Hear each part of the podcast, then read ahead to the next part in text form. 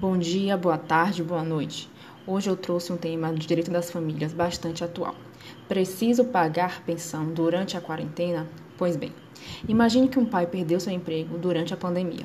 Com a redução da sua renda, este decide por conta própria a não pagar a pensão alimentícia enquanto não conseguir outro emprego.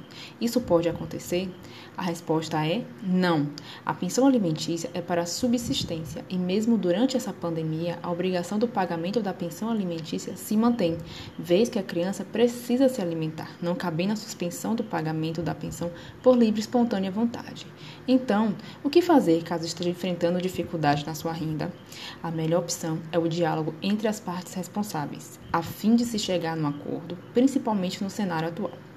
Não acontecendo uma composição, Há ainda a possibilidade de ajuizar uma ação requerendo a revisão dos valores, onde o pai deverá comprovar a alteração de sua situação financeira, demonstrando que não tem condições de se manter o mesmo valor definido anteriormente.